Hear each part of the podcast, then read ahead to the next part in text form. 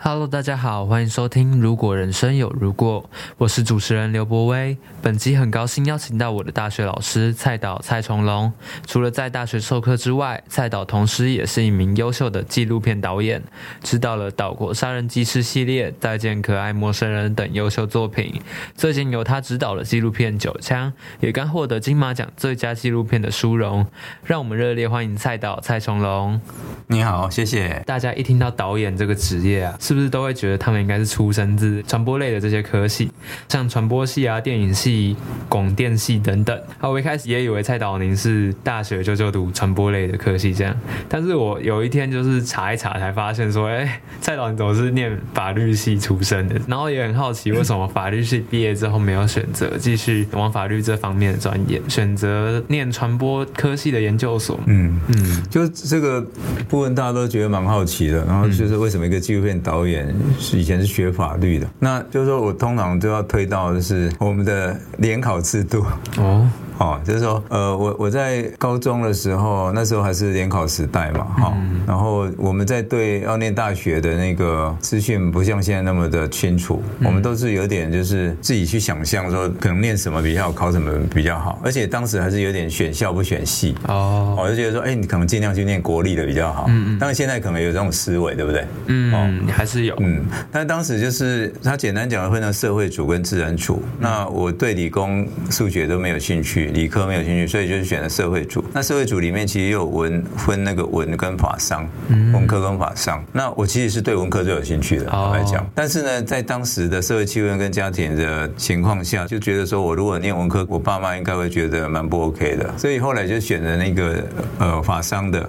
那法商的话，就是因为商科我也没兴趣，所以只剩法学院。那法学院其实是公共行政啊，好，然后社会系啊这几个法律系。然后当时就是因为我那时候还算在我们。社会组学校里面考上考的不错哈，所以就是成绩就落在台大跟政大这一带，然后台大不够就是到政大法律系这样。哦，哎，我们那时候是先填志愿，然后再依分数来分发的。先填志愿，再是依分数来分发。嗯，是是，如果没有到你那个分数，就就会没有上的那。对对对，就是你你多少分数你就上什么系。嗯，其实你没有太多太多的空间。嗯，哎，现在好像你有了分数以后，你再去选。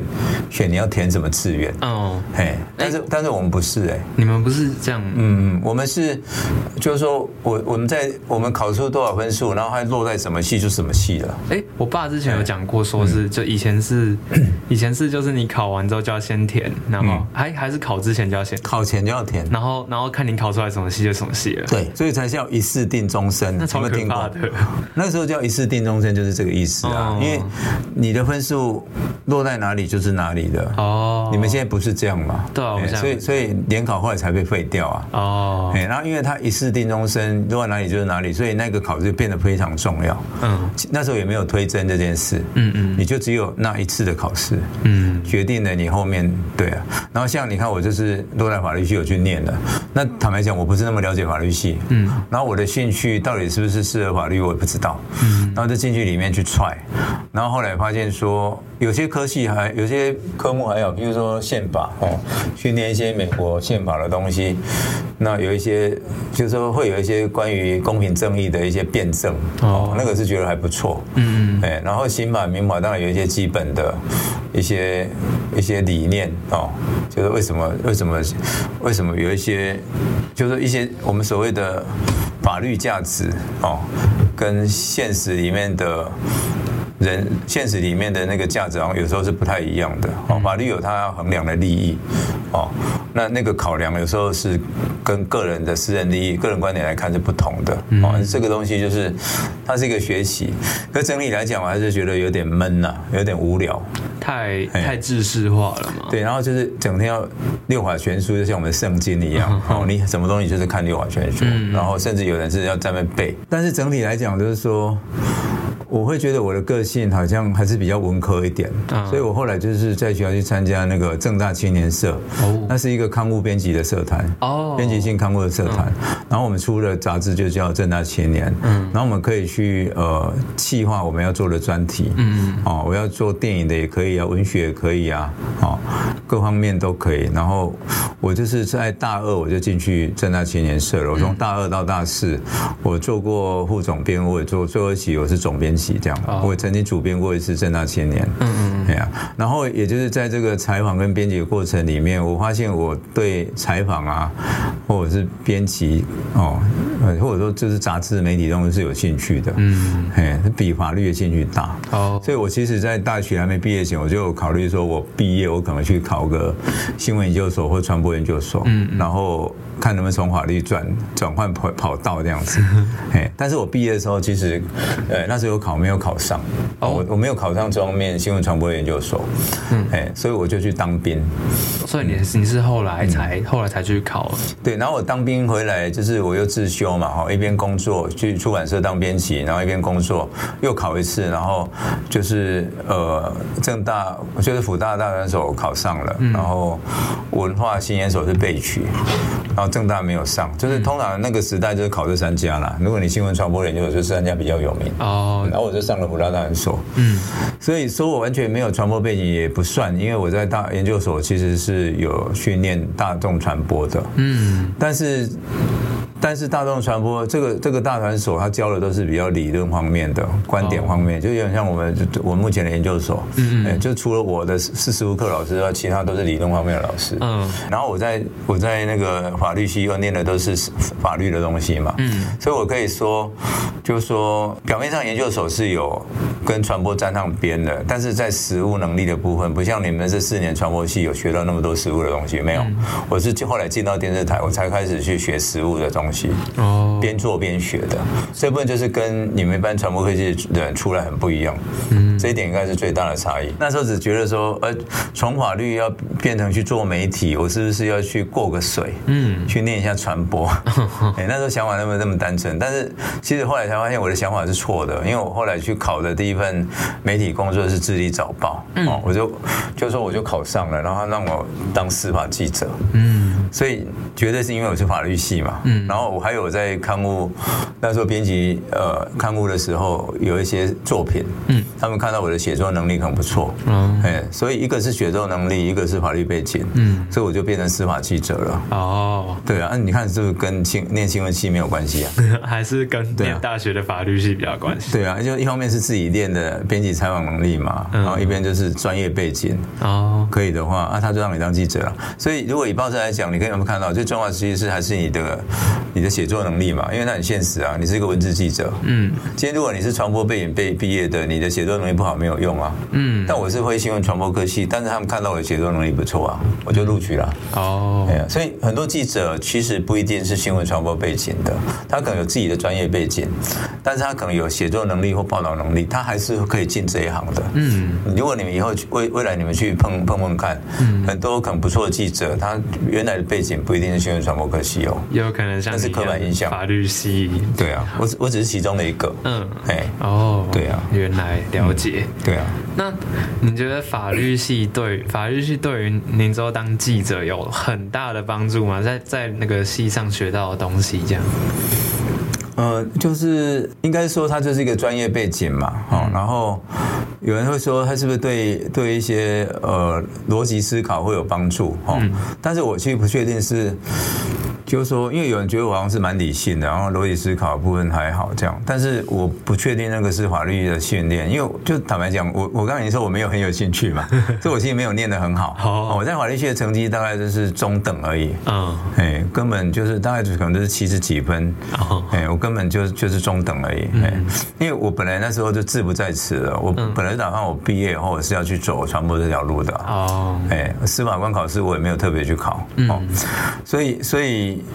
我就是我的我的这方面的能力，也许。一方面就是可能在大学的时候，我会念一些逻辑逻辑方面的书了。还有那时候有一个很有名学者叫殷海光，哦，嗯，就是台大的一个教授，哦，哎，他是在逻辑方面蛮有名的，他是台大哲学系的老师，哦，嗯嗯，你有机会你去打殷海光就知道。我自己会去自修看那些东西，那不是我法律系要求的，嗯，但是我有兴趣，好，然后还有就是，嗯。研究所的时候啊，就是呃，我念传播，但我念的不是那种比较美国派的那种工人主义的传播理论，我念的是比较欧陆学派的批判理论。嗯，那欧陆学派的批判理论，包括了社会学、传播学这些，他们都是用比较左派的观点在看万事万物的。嗯，然后那个就自然它就会有一些比较批判的角度。哎，跟右派就是不一样。啊，所以，所以这个部分可能也会，我这个部分其实是影响我后面的创作蛮大的，不管是后面做记者或做纪录片，嗯，就是研究所虽然没有教我怎么拍片，嗯，但研究所教我怎么看世界，就简单讲是这样，观点的部分，观点的培养，哦，哎，所以我都常跟同学讲说，如果你大学就觉得就是觉得好像不太够，然后一直学到实作，然后没有什么想法的话，其实研究所是一个蛮重要的一个过程，嗯，哎，就是就是有一些世界观或观点的部分，然后你透过念一些书，你你大概会更清楚。嗯嗯嗯。可是有时候就是一直念上去也不一定有用。你如果出去工作再回来念，那会更好。嗯，算是有累积一段经验再回来。对，像像我们男生就是一定要当兵。嗯。哦，我们先进入一个小社会了。嗯。然后呢，我们我后来又再出版社工作一年，所以我几乎是三年后我才进研究所的。嗯。哎，跟大学距离三年。哦。我已经有一定的社会历练了。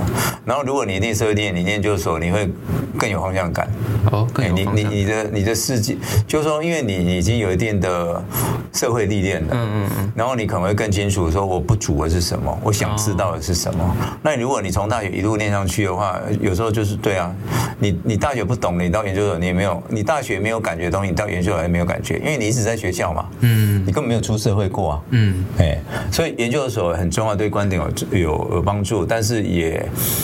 不见得要大学完就直接去念研究所哦。其实中间有一个 break 是好事，可以有一个叫什么 gap year。对对对对，那有 gap year 更好。我们那时候没有这种东西，可是你其实可以把出去社会历练这个当做一个 gap year。你可以，你也许还没有找到最适合你的工作，嗯，但是没关系，就是 try，然后然后再进去念研究所，然后找到你你真的兴趣，你知道以后你再去念，哦，可以充实你那方面专业的，嗯，那你研究所毕业，你可能就是真的你的工作。你选的工作有可能你未来可以安身立命的哦，对，会对自己的未来更有方向，对啊，选择更合理这样子。嗯，呃，接下来我想问说，蔡导在担任记者的时候，一开始是在自立晚早报，早报自立早报，然后后来进入呃新闻台嘛？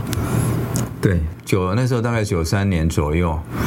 哦，九三九四年九年左右，台湾进入媒体的战国时代，因为新闻台完全开放了。哦，因为在九三九四以前只有老三台，嗯，还有 TVS 而已。嗯，哎，那是在九三九四又完全开放，才有现在的民视。哦，啊，像现在什么东森那些，哦，新兴的 TVBS 是比较早出来，但是是在九三九四以后完全开放。嗯，然后那时候就是有一有一波的那个媒体战国时期嘛，哦，然后就是我就到超市，哦，那时候叫超。电视台是香港人陈建勋开的，嗯，有点像像后来的黎智英来开苹果一样，哦，那所以他们对电视台就有一个很大的愿景，希望能够打败老三台，然后希望是一个比较进步的电视台，嗯，好，然后我就刚好有人推荐我进去，我就进去里面一个节目叫调查报告，嗯，好，然后监制是张兆堂，哦，就是今今年金马奖的终身成就奖，哦，他是一个很资深的摄影师，嗯哼，然后。我们就是在那边历练当电视的专题记者，哦，那大概有一两年。那后来就是民视也要开台了，民视是在九九七年开台的，然后我们就我就被挖角去民视，嗯，然后也是民视的开台记者，还有包括后来民视一言堂，好，然后在九九年又两年后，公视也要开台了，反正那十年一直都有新的电视台出来，是一直陆续开台，对对对，然后我又被挖角去公视，那那时候就是公视刚开始还没有这种每日新闻，所以我是去他们纪录片组当制作人，嗯，然后去去有一点就是运用自己以前专题记者的经验去拍纪录片哦，因为毕竟我们累积了很多题目，嗯。哦，然后有文字有影像的，嗯，哎，那做专题某种程度跟纪录片好像有点类似，但是专题它还是一个比较偏新闻性的东西，嗯，然后就是生生命周期比较短嘛，但是纪录片就不一定是新闻性的，然后它生命周期比较长，所以那时候人家邀我去，我就觉觉得去去历练看看。虽然我完全没有学过纪录片，对不对？你看我法律嘛，大传所，然后我前面的工作都是在当新闻记者，嗯，哦、没错，报纸跟电视的，嗯，其实纪录片对我来讲是陌生的，嗯，然后我也没有看过，我现在给这是在学校课程给你们那个教科书，哦哦，然后我也没有特别去观摩国外厉害的纪录片，嗯，哎呀，所以有点就是跟当时当电视记者一样，都边做边学，哦，哎呀，然后然后就是在公司，就是在在一九九九到两千零三左右，哦，在拍了八部纪录片，哦，哎，就是边做边学，嗯，哦，大家知道《岛国杀人记事》就是在那个时候拍的，嗯嗯，然后在公共电视工作之后呢。等于在媒体在工作快不多十年嘛，哈，就觉得，因为有一些主客观的因素，我才就是后来有去国外念书，哦，去念的大概半年左右的 film study 哦，电影研究，但是因为经费的关系，费用的关系，就是没有念下去，去英国念。哦，然后后来对，然后那时候申请留着填进去，当时钱烧完了就回来了，然后然后因为一些主客观因素，我就没有回公共电视。哦，然后接下接下来就转弯跑道到。那个南部的中正大学就是现在这个地方。嗯，那就是在那么长的新闻生涯里面，当记者做专题的生涯里面，嗯、你觉得有什么重大，就是蛮特别、印象深刻的事情？就是呃，在做在做报纸记者的时候，那时候刚解严不久嘛，哈，九二九三，所以台湾社会有很多各式各样的社会运动或重大事件发生，哦。然后，譬如说，就是台湾政治、台湾经济发展到一个程度，就是，呃。就是说那时候大陆也已经开始开始起来了哈，所以很多厂商就是把台湾的厂关掉，跑去大陆设厂，然后结果很多的台湾劳工他可能已经做了二三十年了，他已经要领退休金的时候，然后老板就关厂，然后跑去大陆了。那这样就没有退休金？对啊，就是又欠加班费，又没有退休金，所以当时有一波又一波的关厂运动、关厂事件。有有有，哎，如果你找一下，然后我刚好在当记者那段时间，所以我跑了很多。就是劳工运动或者劳工事件，把官场的事件哦，哎，啊，那个对我的新闻历练来讲是还蛮重要的，因为因为那个就是说，呃，就是读书是一回事嘛，但是你你真的就是去现场，你接触到还有劳工或者是工会，然后还有就是资方哦，他们做的一些事情，就是你两你两边都会接触嘛，你就知道说哦，这个是。这个这些东西就是不是只是说，嗯。因为有时候，包括到现在都有人都觉得说上街街头抗议就是很无聊，然后就是在危害社会秩序。但是因为我们做记者在第一线，我们就知道说那些劳工上街头都是很无奈的。今天如果不是走投无路或者太不公平，他们不会做这样的事情。所以这部分我们觉得，我觉得绝对了解比一般民众更多，然后更不会把这个东西当做就是一个好像很单纯的，就是他们为什么要这样哈，好像影响社会秩序。然后只考虑到，比如说那时候最严重，还有劳工去台北火车站卧轨哦，哦，让火车不能走啊？为什么？因为没有人理他们嘛，对，所以他们只好去影响大众交通公交通运输啊。是然后你就会看到电视新闻会访问一些旅客，就说你就是就就骂这些劳工，嗯哼，哦，你为什么影响我？我就我要上班来不及什么的。可是问题就是说，如果有所选择，他们不一定会这样啊。哎，所以真正的问题可能是还是出在说决决策者吧，或者说。那当时的一些资方，哎，那但是媒体报道不一定有把这个讲清楚，嗯，所以呈现出来只是这些劳工在闹事，哦，然后消费者在抱怨，嗯嗯，哎，他就把两个不应该是敌人的变成敌人了，变成对立者了。哦，那这种这种东西就是我都会感受很深，嗯，哦，因为这其实是报道者的责任，但是我常常没有做好这件事，我们就是拍拍拍拍热闹，然后也没有去看人家背后到底什么原因，嗯，然后就是劳工访问一下，然后乘客访问一下就结束了，嗯，对不对？啊但是没有去分析说后面到底什么事，嗯，该负责的主管机关是谁，嗯，通常这个都没有深究，然后你你该去追问的你也都没有去追问，然后你只是有抗争你就拍这样子，哦，哦，所以如果问我什么印象深刻，就是说当年。劳工运动很多，那我自己有去历练到，哦，然后到这个是在呃报社时期的时候，然后在电视台时期，像超市梗，必要印象深刻的就是苏建和案嘛，哈，因为那时候就是已经呃三次非常上诉都被驳回，嗯。他们已经接近要被判死刑了，哦，所以就是我刚好在报社时期就知道这个东西，我就把它变成一个电视专题，嗯，去报道它，哦，然后去访问，呃，就是司法单位、司法人员跟这个被告他们，然后去找出案子的疑点到底是怎样，就是运用有点运用我自己法律的背景。就是去做这个题目哦，因为基本上我我跟一般记者可能不太一样，就是说至少我不怕看判决书跟起诉书，因为那个看起来都很烦。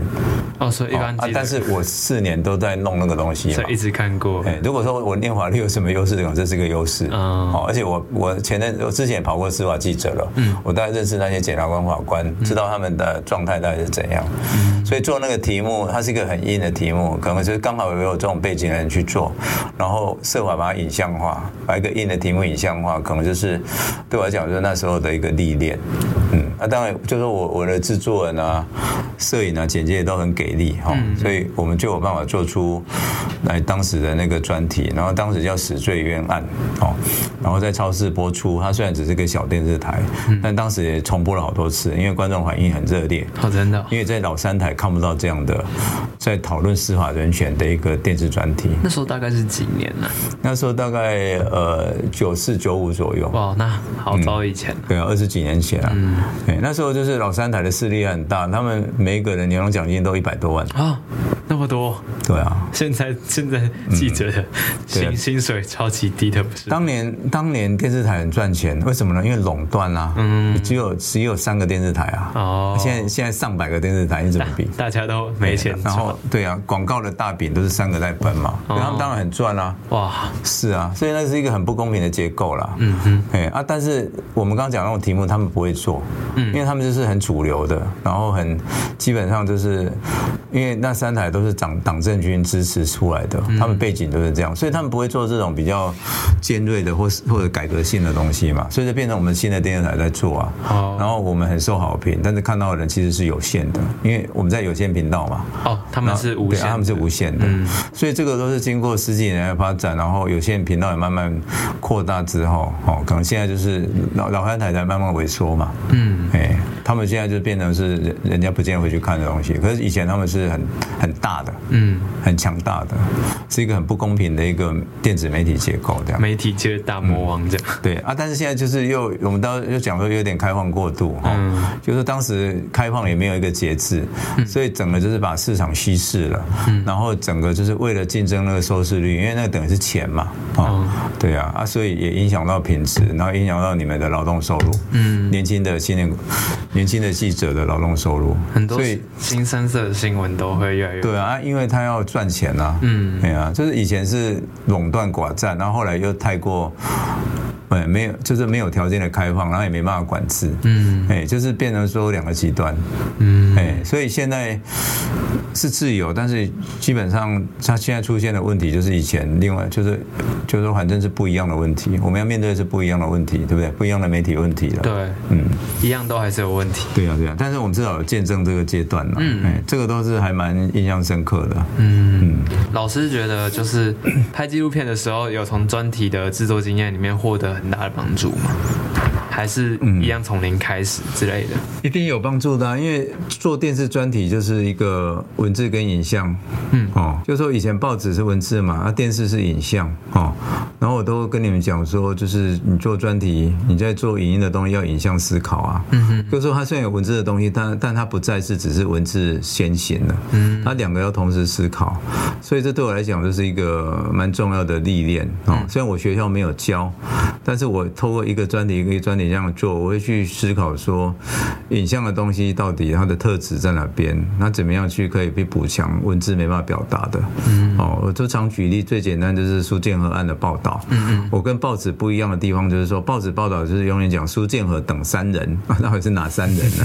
哦，但是我在做专题报道的时候，苏建和、刘炳良、庄林勋这三个人，哈，除了名字出来之外，还有很具体的，你在我们专里面看到那三个人就在我们的专题里面，嗯，啊，我们有去监所访问他们，拍他们，哦，然后他们三个有站在一起，哦，就是说那三个人不再只是三个名字，然后他们被判了三个死刑，然后那三个死刑其实就是。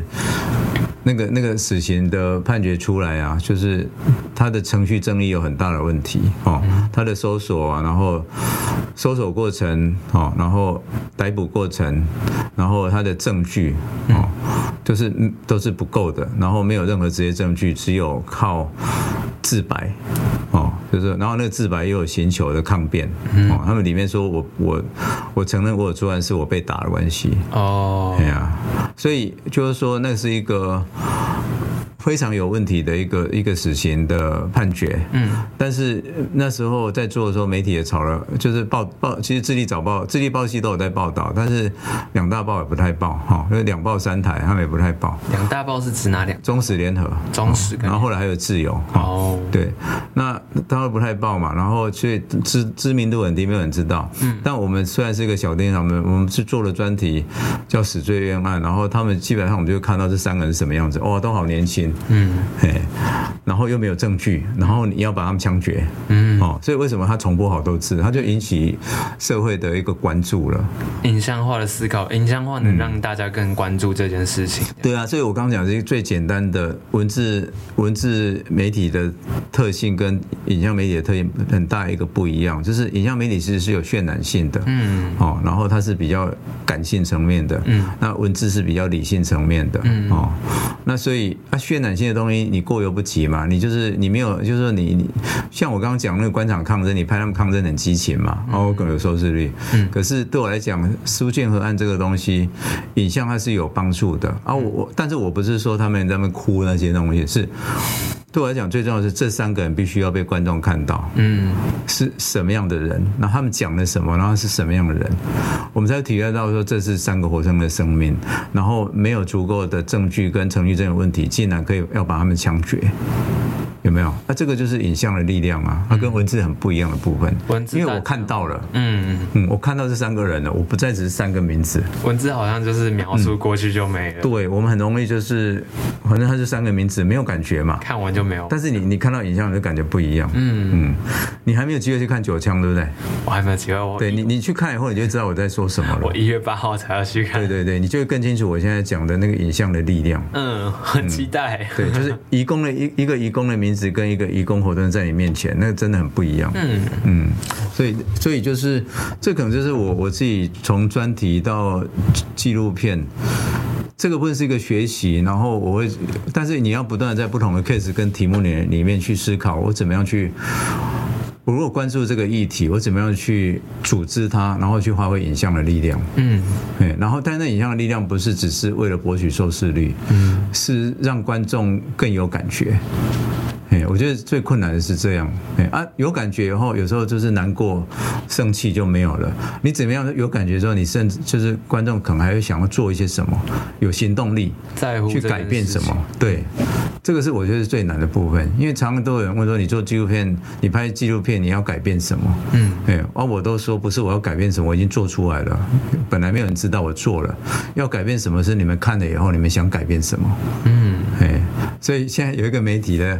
帮我最后 slogan 就是说，痛苦痛苦之后，行动就是你们的事了。哦，你看得很痛苦嘛？嗯，那行动是你们的事哦。我已经行动，我的行动就是我骗子。你做出你的行动。对 啊，你看了以后你要做什么？嗯，要问你自己，不是问我啊。嗯嗯。哎，如果你觉得痛苦或不应该的话，嗯，对啊。哎，其实我之前有看过老师 老师你的专访，就是嗯，我忘记是哪家媒体了，他是说。嗯，好像有人问说，你为什么？哎，政府说问说，您为什么拍了《再见可爱陌生人》跟前面好几部，嗯，呃，有关于移工的议题的纪录片，还要再拍一部《九强》？嗯，然后您就说，因为没有改变。嗯嗯，是是这样。那是国艺会的评审啊，国艺会好多评审嘛，在审片的时候，然后其中有一个问，因为他知道以前拍过这方面的片嘛，嗯，那你既然拍过那么多部，好像也没有改变，那为什么还要拍？哦，那那。我就回答说，就是因为没有改变才要拍啊，对啊，啊，所以这个有点 tricky 啦，就是我刚说改变的力量是来自于看的人嘛。嗯。但是因为有些事情之所以没有改变，是因为大家不知道，嗯，或者没有那个感受，没有我刚刚讲的苏静儿不是三个名字，也是活生生的人哦。嗯。那个感受不够嘛，所以我们拍片的目的，我譬如我我不断的在拍，我说没有改变，我所以我还要再拍的原因的目的不是说我拍了这种改变，而是我拍了以后我可以带动，我可以把那个我刚刚讲的有。感受的那个，把议题影像化，然后有感受的东西会包在我的片里面，嗯，然后可能让大家可以更感同身受，然后接下来就有可能可以改变，嗯，但如果没有这个，你可以说是个界面，一个中介的话，那就永远是这样啊。所以不是拍片带来直接改变，而是拍片让大家有更多直接的感受，嗯，然后要不要改变，要不要行动，真的也是看观众。了解，哦，不是直接的改变哦，嗯，还是我只是一个中介而已，嗯。嗯，对，只是一个传送给大众的讯息这样子，对对，那总要有人做，因为就是很多议题就没有人做啊，像义工的话，大家都知道问题很多嘛，但是我们并没有真的感同身受啊，然后能拖就是能脱能过得过且过，然后从九零年到现在到现在已经三十年了，我们的移工政策还是在原地踏步啊，嗯，我们跟三十年前没有太大改变，嗯，哎，中介会剥削一样。不能换雇主一样，三十年前就这样了。嗯，这不是最近的事哦。嗯，哎，对，而、啊、只是以前人数比较少，以前可能几万人，哦，啊，现在七十万人了。哇，那你还在玩一样的事情？其实我都不知道那么多个人。对啊，对啊，就是那这个东西，就是如果你没有借着拍片让大家知道更多的话，那改变更不可能啊。嗯，因为大家不知道嘛。嗯，有时候是不是因为不关心，是真的不知道。那我让你知道啊。嗯嗯，对我来讲，就是你做记者或记录者一个很重要的任务。我让你知道，而且是真的，是有感觉的知道，不是知道而已。哎，你要有所感，然后，然后甚至你会开始关注，甚至也许你在不同的专业位置，你会开始行动，嗯，做你可以做的事，嗯，对啊。但这个都是后话了，这是要看看的人真的有没有那个感觉。嗯，对。那老师觉得，就是 以九枪来讲，那您觉得这部片子有带来，目前有为止有带来真的很有很多的影响吗？有打有打到很多的民众的眼前的这样子，嗯，其实你你可你可以去看我们那个九腔影片的粉砖哈，我们都有就是一个礼拜一个礼拜在公布观众的回馈，嗯，好，那个其实就是有一点有意思的，就是一方面我要我要知道说观众的反应是什么，就是对我自己的片子来讲是蛮重要的，因为我这个一个半月我自己的定位就是试水温，我想知道说我我做出这样的片子，然后内容有些东西是蛮冲击性的，那观众能不能接受？他他他会有什么感觉？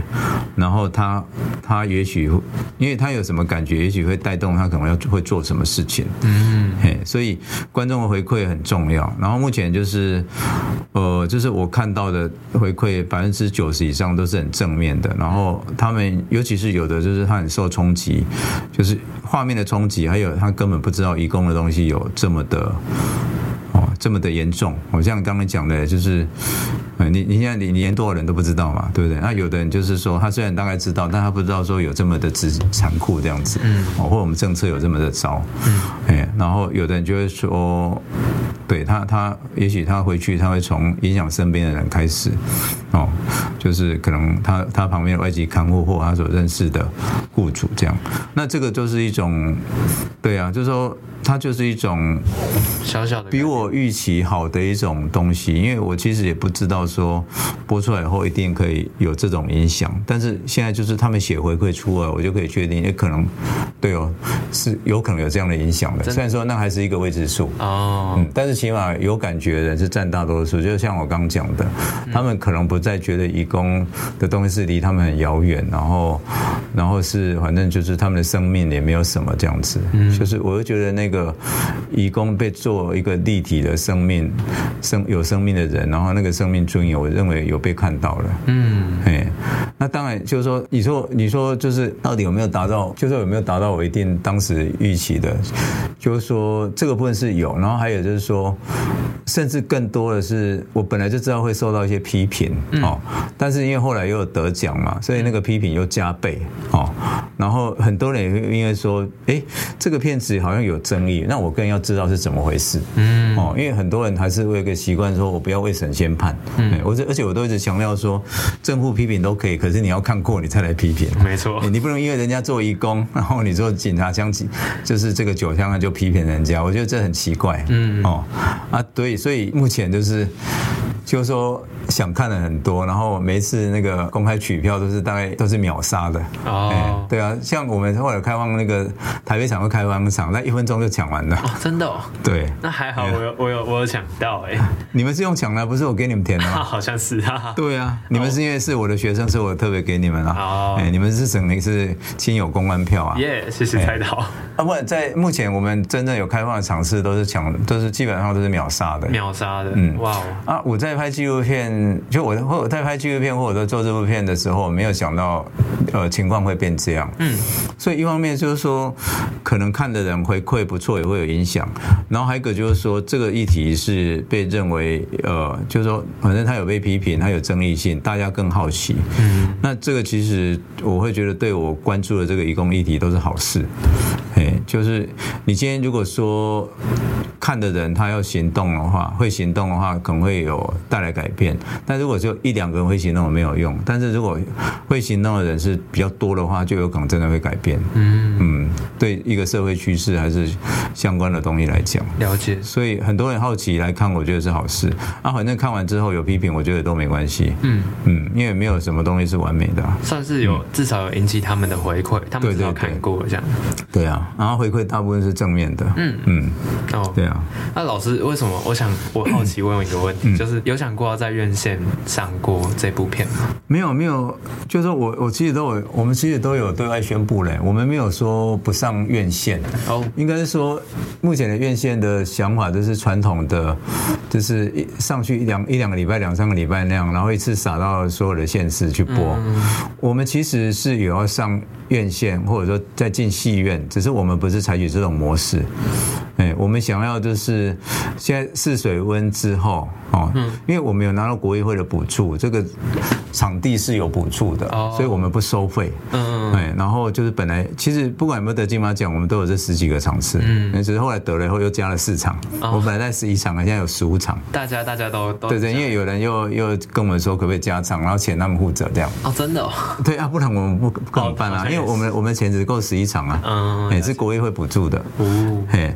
然后等于就是说，这个这个部分试水温，因为我也不知道到底搞不好就是被骂了臭头，而且人家骂人家讲的也有道理啊，那你就没有必要再推嘛。嗯，哎啊，但是现在就是说，呃，回馈是正正面多的话，那我可能就可以再推。然后那时候本来就打算这一波之后再考虑怎么推。嗯，哎，然后我的片子因为后置规格比较高，所以一定要在戏院的沉浸式环境里面看比较好。嗯，不太适合在一般的环境。嗯，所以我们未来本来就会在。进戏院播，嗯。但是可能会采取跟戏院谈合作的方式，谈可能就不是说一二十家那一种，我们可能是北中南各谈一两家，嗯，然后可能是定点定时来播，哦，比如说每每个周末周末场就为我们的片子，嗯，对，然后可能你就是再播久一点，哦，所以也是定时在播这样，嗯，就是比如说每一周会有一定的场次，一定的场次，然后希望北中南都有合作的业者，嗯，然后如果没看过想看还是可以去看，嗯，然后到时候我们也会收费，然后。去抵那个成本，还有有些收入，也许可以去回馈到我们现在在做的事情。嗯，嘿，然后也会有包场预约，嗯，跟学校巡演，嗯，都会开始让大家预约。哦，对，但跟现在不一样的，我说我们会收费，嗯，因为我们不可能一直零成本来做这件事，不然没有没有钱做。对对对对对，没有啊，所以一定还会再播的。嗯。嗯嗯，好，对啊，哎，那嗯，嘉义会有吗？嘉义一定要有啊！我人在嘉义，一定就是大概也会在印八九吧。哦，印八九。哎，所以目前加印八九加一这个是唯一的一场嘛。嗯。但是后来我们现在最晚可能二月会宣布嘛。嗯。然后大概三月以后再继续推啊。那到时候印八九应该希望说也可以谈成啊。哦。因为这还牵涉到说你跟他合作，然后条件是怎样。嗯。所以这个是需要时间去谈的。嗯。嗯。那目前有一个有一个呃团队是汉朝。和草文创的团队他们在写写提案，然后就是到时候要去跟业者谈合作，啊，大概一月一月才会出来。哦，他们正在写花型推广方面的计划。嗯嗯，哦，所以要敬请期待。对对对，现在就是在等花型团队他们提案这样。了解了解。对啊对啊。好，老师，那我们再转回来我们的访纲好了。好，就是呃，老师为什么会想从纪录片制作这样子，然后在出国念完书回来之后，会想会转走教职这个跑道这样？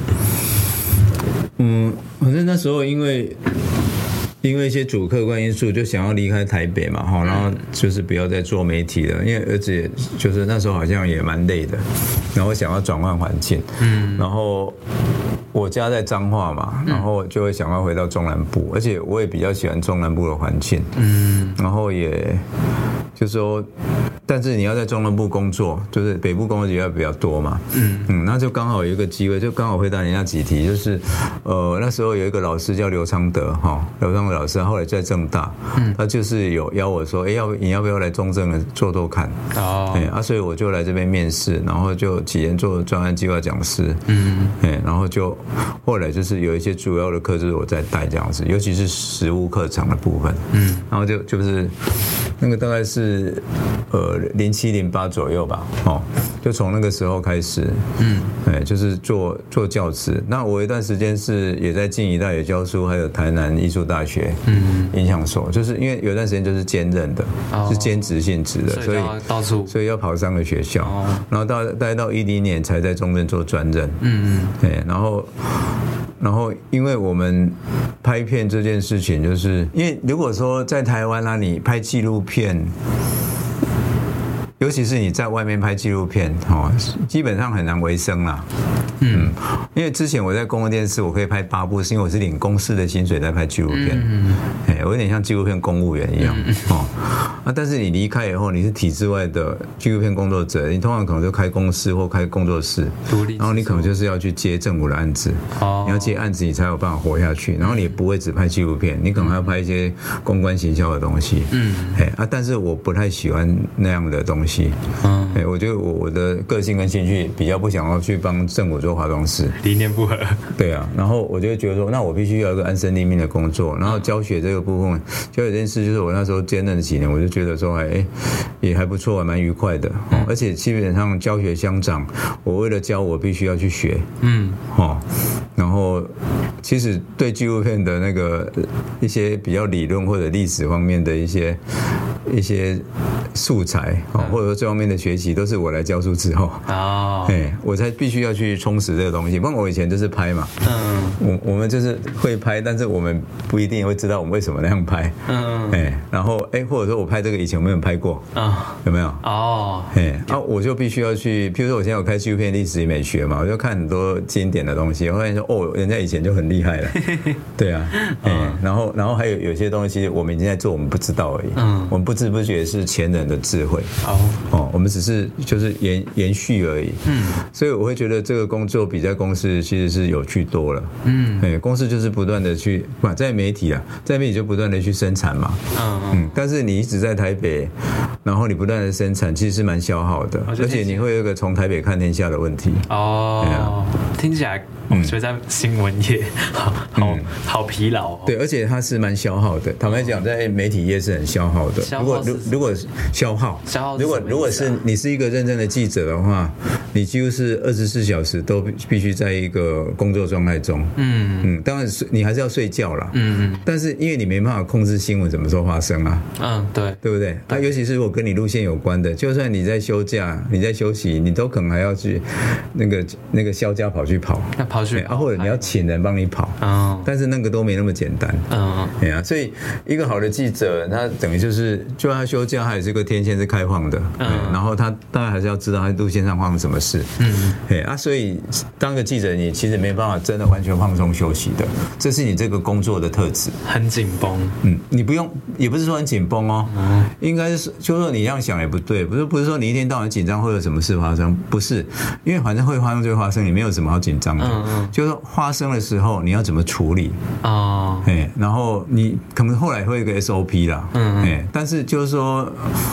大概能够处理最好还是你自己啦。嗯、你要叫别人去处理，处理不好，你不放心啊？就算你在休假啊，也许你会不放心，你还是自己去跑。嗯，是类似这种东西啊，了解。然后这个也不见得是主管逼你的，有时候就是你自己想要把事情做好，自己的概念，自己的信念，就他有点责任制。嗯，那种责任制你可能比较了解。哦，责任制的话就很，嗯，它是一个责任制的概念。哇，哎，对啊。然后你记者也不可能说，我我多一天这一天今天工作多超过多少小时要加班费，因为责任制嘛，所以你不可能有加班费啊。嗯，所以你要当记者要有一定的那个啦，心理准备，或者说人格特质。嗯嗯，不然的话，其实很多人做一做可能就转行了。嗯，哎，就是因为这样啊，了解，因为他没有那个心理准备，然后他的特质也不适合。嗯嗯嗯。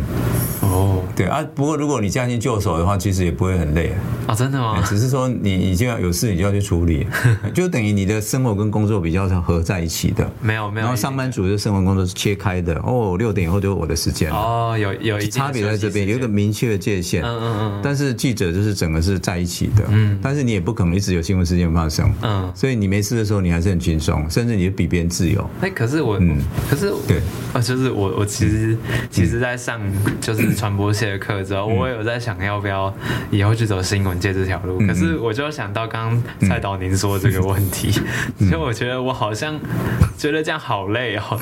如果你是一个喜欢有一个明确休息时间的人，嗯嗯哦。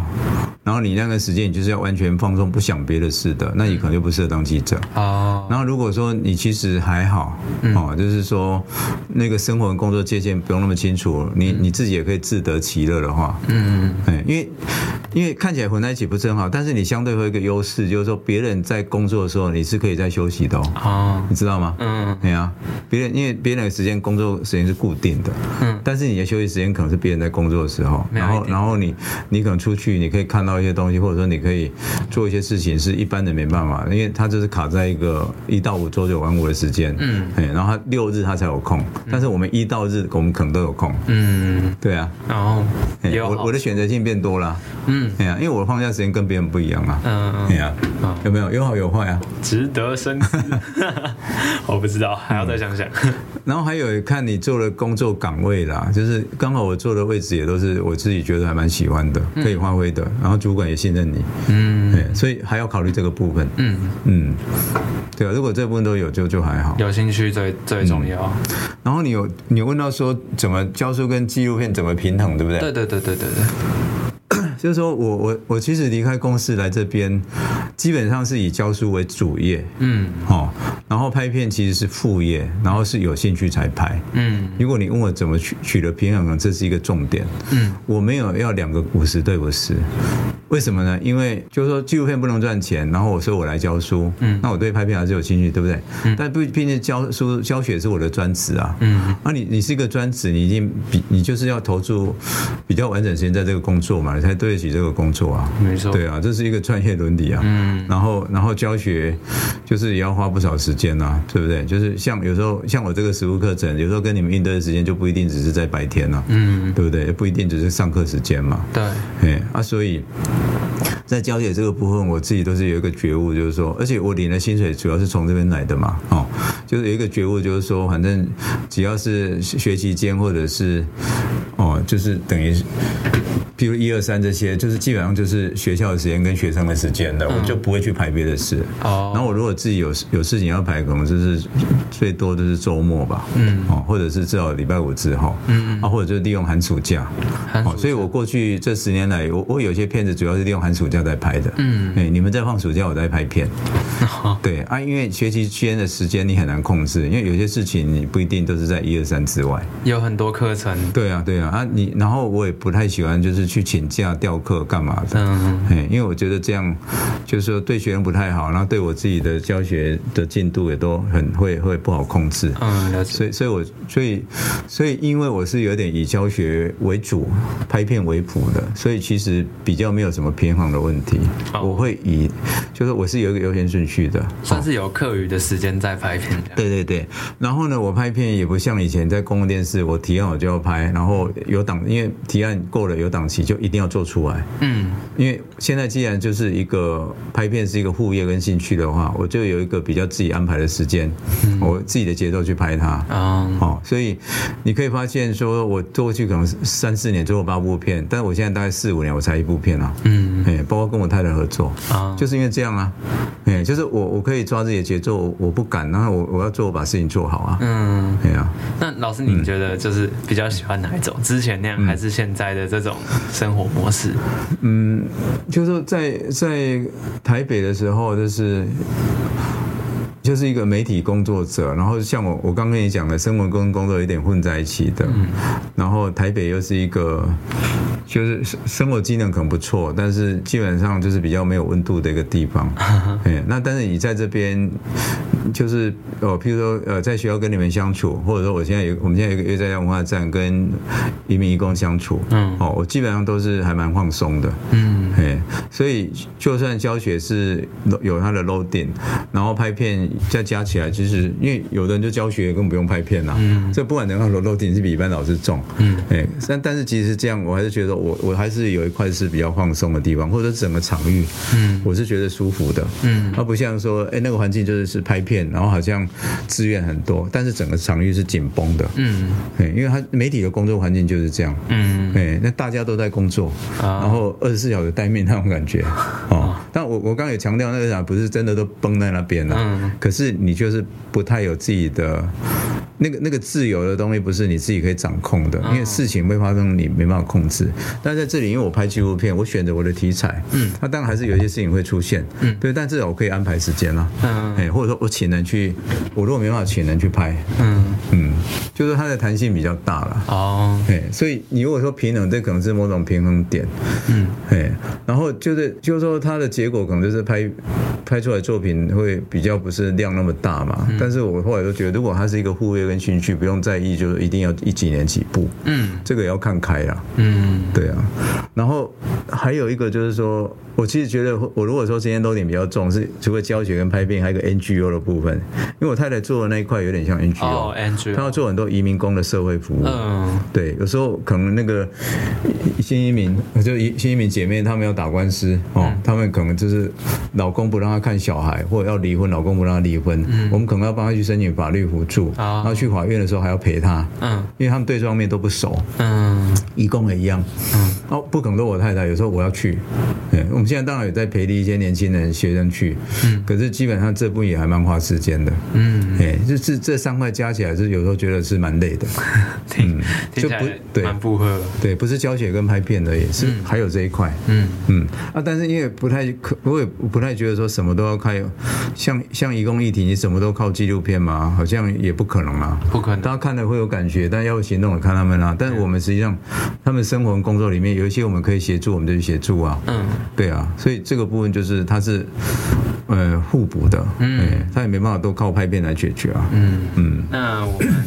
问最后一题就是，嗯、呃，就是我们节目名字叫“如果人生有如果”嘛，嗯，那所以我这里最后想问您一题，就是说，如果人生有如果的话，您会想要做什么事情呢？或可能是没有做过的，或者是有做过的都，就是有做过想要重新做都可以，这样，嗯。对，我刚刚有想啊，就是说，如果可以的话，哈，嗯，出国念书这件事，其实是我很想体验的。但是我其实有去英国念。电研究嘛，嗯，但其实那个是我在公司在媒体已经工作十年之后，嗯，我赚了累积一些钱，我才有办法去的，所以我大概是三十几岁去英国留学的，嗯，可是我就觉得如果有机会，应该就是应该二十几岁就要去，嗯、那个时候感觉还是不一样，哦，嘿，因为就是我觉得念书跟工作各有它适当的时期啦，嗯，哎，啊，当然就是说我那个时候去也是有很多收获，嗯，哎，可是就是说你就会变成说妈妈年纪也大了，嗯，还有就是。那个，对啊，就是很多很多客观因素，就是很多很多牵绊了，哦，家庭方面的，所以也没办法说好像很很放松的在国外。哦，就是去去念书啊，或者说去到处玩这样，是有更多责任扛在自己。对对对对对，然后还有就是那时候妈妈不太放心我去，因为她后来独居嘛，啊，所以我中间我才去了不到一年，我中间还跑回来至少两次台湾这样，然后再去，对，但是都很烧钱嘞。嗯哼，对啊，一趟机票就对啊，然后然后是为了让他放心呐。嗯，对啊，因为他对英国这个地方没有概念啊。啊，对啊，今天我如果是一个年轻的演员，就没这个问题。嗯，对不对？可是这个当然很矛盾啊，就是我当年如果二十几岁要去，我爸妈可能没这个条件，嗯，或者我也不好开口啊，因为他们的，因为我爸爸那时候也是差不多要退，就已经退休了，然后他其实也没有什么钱这样。嗯嗯，所以这他是一个两难。嗯，但就是说如果有机会重新的话，我就觉得留学生活这件事是很好玩的。但是当时去的时候年纪有点大，嗯，觉得不够好玩。但是还是一个很重要的人生经历啦。嗯，然后还有就是做记者这件事啊，如果说我其实做记者时间十年好像长，但是如果可以做更久，我觉得也没什么不好。嗯嗯，然后甚至可以去国外做采访。嗯嗯，就会多看一些东西啊。因为基本上做记者需要的是好奇心。嗯，好啊，我觉得我还蛮有好奇心的。嗯，对，所以就是会希望说。就是说，因为现在做纪录片好像也不错，对不对？但是他毕竟都要花比较多的时间嘛。嗯。那今天如果可以做个记者的话，其实呃，你采访然后写出来，其实也蛮单纯的。嗯嗯。对啊，就当年如果记者可以做久一点也不错。有。但我觉得做的不够久。哦。大概有这两个。小小的不满足。对啊对啊，好像纪录片导演比较好，对不对？但也我觉得未必啊。我觉得做个小记者也很好啊。哎，我我根本在做到公司之前，我没有想过导演这件事。嗯，哎，是因为纪录片都叫导演啊。嗯，不然我从来没有想过我我是执政会变成导演的。哦，嗯，因为我一直觉得我就是一个。呃，就是身体里面有记者魂的一个人。嗯哼，对，就是说，我觉得记者就是一个不错的工作。嗯嗯，然后我比较会说我是记录者。记录者，不管是当年的记者或现在纪录片导演，基本上我我认为我的专业位置就是记录者。嗯嗯，了解。对啊，这个是可以做一辈子的。嗯嗯，记录者不一定要在什么职位上。对，他不一定是新闻记者。嗯，然后也不一定是纪录片导演，但是。都有 cover 到这一块，嗯，他可能是一个时代的记录，然后事件的记录，嗯，然后生命的记录，都是记录者啊，嗯，对啊，我觉得这是一个比较广的视野了，嗯，就是你们未来如果在做这个工作，可以把自己定位成记录者，不要只是在想说做记者这样而已，嗯，哎这样还是有点小，了解，一个一个好的记录者，他也可以，就他就有可能变成一个伟大的记者，嗯，因为他的心，他的格局是比较大的，啊，他不是只是让文超工而已，嗯嗯嗯，有没有？对。啊，对，我觉得蔡导你的，好，你的职涯有好多 好多转折哦。哎，我们自己习惯了都不觉得，你们第一次听到会觉得比较特别。做了好多的不同的的工作，这样子。对啊，那有时候这种职业转折也要看机缘啊。嗯嗯。哦，对啊，有时候这个有时候没办法强求的。嗯嗯。那今天非常感谢蔡导来到《如果人生有如果》，跟我们聊聊他的职业选择以及人生故事。我是主持人刘博威，我们下次再见，拜拜，拜拜，耶。